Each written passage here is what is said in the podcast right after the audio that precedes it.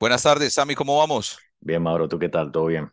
Bien, feliz domingo. Aquí trabajando un poquito, pero nos pareció importante hacer este release del podcast por toda la situación que se está viviendo a partir del viernes, que es una situación muy particular que no se vivía desde el 2008 y creemos que es muy importante para toda la audiencia que sepa antes de, de mañana qué es lo que está pasando.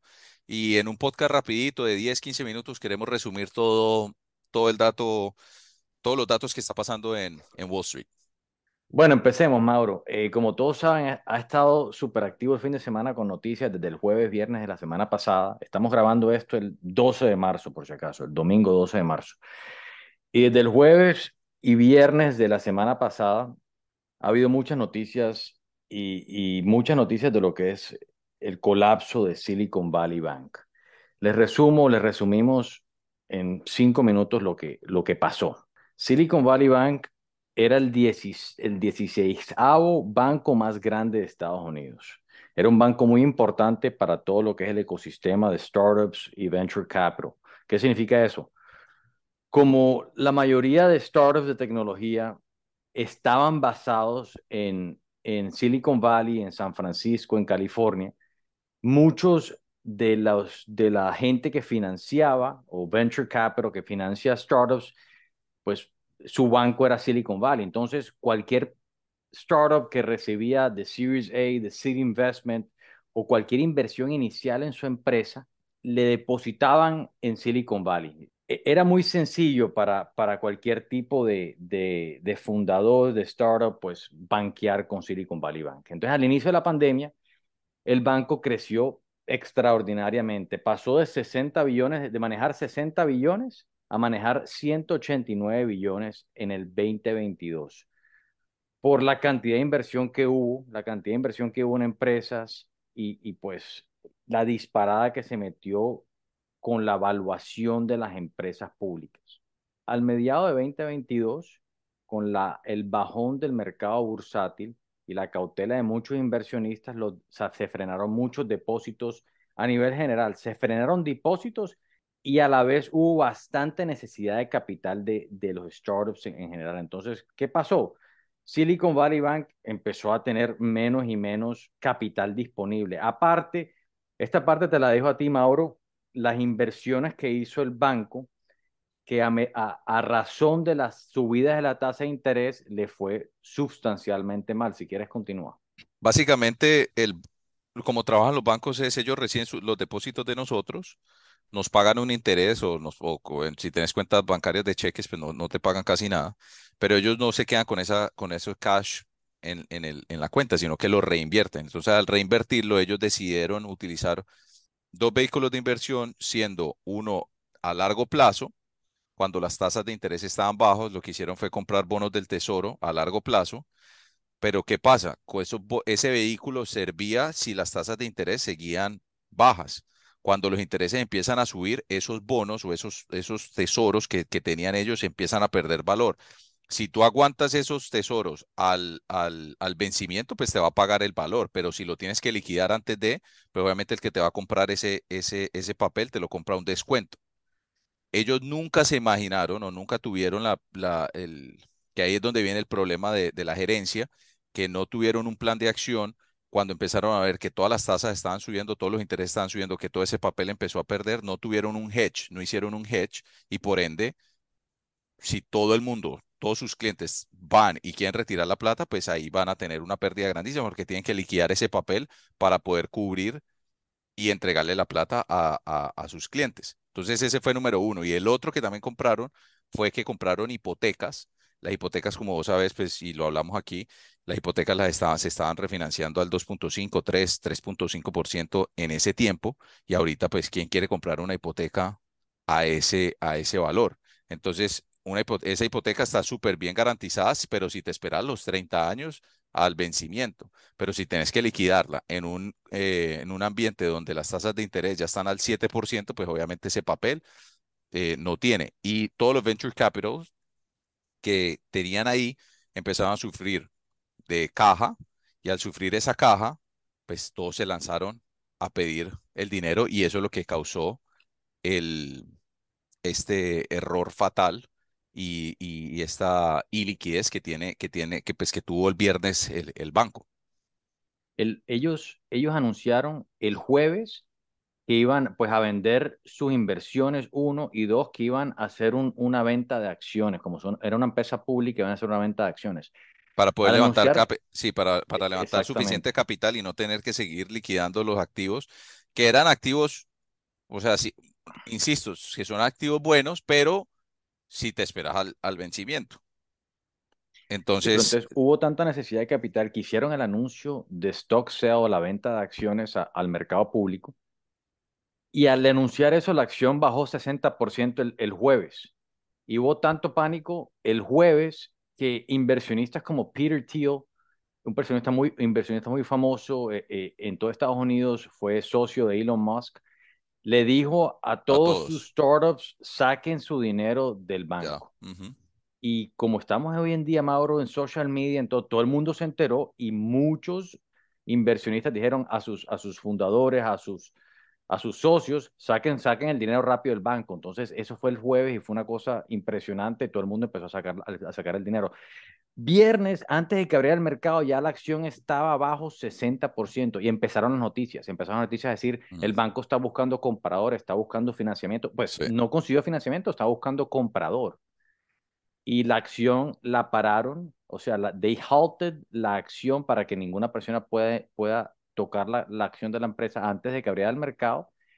Y a las, al mediodía, la Reserva Federal había tomado posesión del banco y había parado cualquier clase de depósito perdón, cualquier clase de, de, de, withdrawal, de gente que, o sea, cualquier persona que quería sacar su dinero o accesar su cuenta no, no, no podía. Y empezaron a verse las líneas afuera de los bancos y, y, la verdad que muy triste para cualquier persona o individuo que tiene, que tiene cuenta ahí.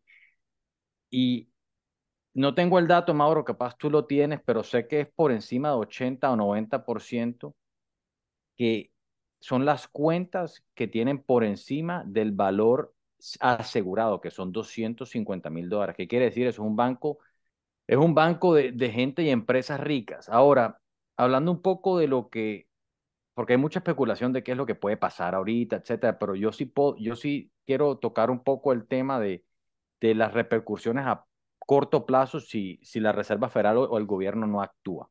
Hay mucho pánico en este momento.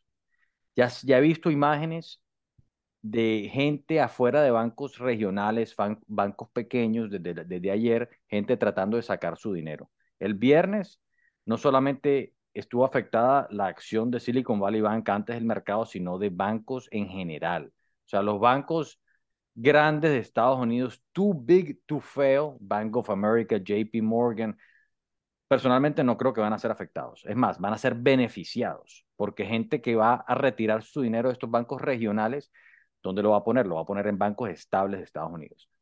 Entonces, la repercusión más importante que yo veo es si no actúan, mañana lunes 13 de marzo empiezan a verse afectados estos bancos porque la gente va a sacar su dinero inmediatamente de ahí. Y puede haber otro colapso de otros bancos, en mi opinión. Y, y eso es macro. Y a nivel de pronto ya más en detalle, vemos lo que estamos viendo ahorita de las empresas e individuos afectados, que es empresas que tienen su dinero en estos bancos que no pueden accesarlas.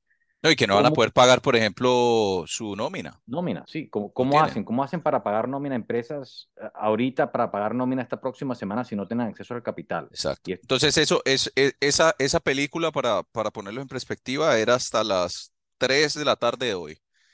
Ya a las 5 de la tarde, supuestamente el gobierno había puesto un bid para que, como en una, en un auction, para que compraran los activos de Silicon Valley y ya el Banco de Inglaterra se pronunció que quería comprarlo y hay otra gente detrás. Imagínate que estaba leyendo que son, quieren comprar los activos a un 65% de descuento, perdón, a un 35% de descuento, o sea, 65 centavos por dólar la cartera de ellos. Entonces, ahorita que ya abrió el mercado bursátil de los futuros, está viéndose un, una panorámica un poco más alentadora porque obviamente ya entra otra vez jugadores grandes con liquidez a querer comprar esto. Pero igual, esto no significa que, estamos fuera del, del problema, porque mañana muy probablemente, mucho, como decís vos, mí, mañana probablemente mucha gente vaya a los bancos a querer sacar su plata y puede, puede pasar el mismo efecto que le pasó a este banco, le puede pasar a otros bancos. Mauro, es que con toda la confianza, con toda la confianza del mundo, te digo, si yo tuviese un banco, si yo tuviese dinero personal en un banco Chiquito, pequeño, lo saco mañana. O sea, total. no, no. No, yo no me arriesgaría. Es que imagínate a vos que te dejen sin plata, o sea, de un momento a otro. Sí, que te, que te, que te responden por los primeros 250 mil, pero ajá, ¿y cuándo? ¿Cuándo te van a dar si vos necesitas, no sé, pagar el colegio del niño o lo que sea? Eh, eh, es, es complicado, es complicado. Entonces sí queríamos darles este, este, esta información a, a todos ustedes, de parte de antes nosotros, de cerrar, cómo, de cómo Mauro, lo vemos. antes de cerrar, Mauro, lo- los dejo con el dato o los dejamos con el dato de, de algunas empresas que sabemos que tienen capital atado a Silicon Valley Bank. Todas las empresas tienen que reportar hasta el día miércoles, según lo que leí, empresas públicas que tienen dinero en Silicon Valley Bank. Sa- sabemos de algunas y una muy afectada ha sido Roku.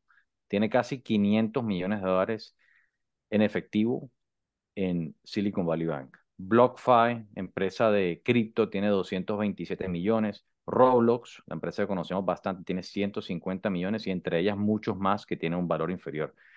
Pero vamos a ver, por ejemplo, Roku, cómo, o sea, qué le pasa mañana en, abriendo el mercado bursátil. O sea, pero bastante preocupante la situación para ellos también. Y eso esas empresas, eso en realidad, Mauro, esas empresas grandes. O sea, yo también, la- los, lo- los más afectados son como te digo, empresas medianas, empresas pequeñas que, como dijiste anteriormente, no pueden acceder a su capital para pagar la nómina de la próxima semana y así. O sea, me acaba, que, dime. me acaba de llegar un, un, un, un, eh, un mensaje de un source mío que está bastante conectado y me dice que mañana FDIC le paga a todos los que tiene todas las cuentas de 250 mil o menos, que a todos les va a girar mañana, que no se preocupen y que aparentemente ya hay un comprador. O sea que, no sé, veremos qué pasa, veremos qué pasa mañana, pero ya que estamos grabando, pues lo dejo, lo No, dejo, sí, lo, sí, lo, de de- lo, una. de- lo dejo en récord a las 6 y 51 pm del domingo.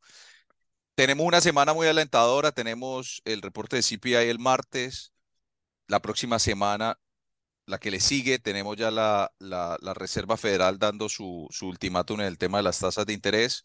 Los mantenemos informados de lo, de lo que pensamos. Creemos, que esto lo hablamos antes de, de, de grabar con Sami, creemos que ya con este, con este tema de Silicon Valley, yo creo que la Reserva Federal debería eh, ser un poco más suave con el tema de los intereses, porque nosotros podemos, esta economía puede vivir y puede existir en un ambiente de inflación alta, pero no creo que podamos vivir en una situación o en un ambiente donde hay una crisis financiera, donde todo el mundo vaya a querer sacar su plata, donde pongamos a los bancos y, se cree ese pánico.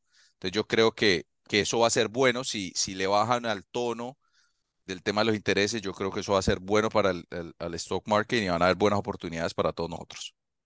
No, listo. Perfecto, Mauro. Bueno, con, o sea, mantendremos informado a, a la audiencia si sale otra noticia durante los próximos días. La verdad que esto va a ser cuestión de horas, pero nuevamente mi Twitter, arroba Sammy Vigio. Twitter, el, el, el tuyo, Mauro, ¿cuál es que es? Red Road FL, arroba Red Road FL y bueno, ahí mantendremos también informada a la gente, la verdad que es un tema, el segundo colapso más grande de la historia bancaria de Estados Unidos. después del 2008. Una locura.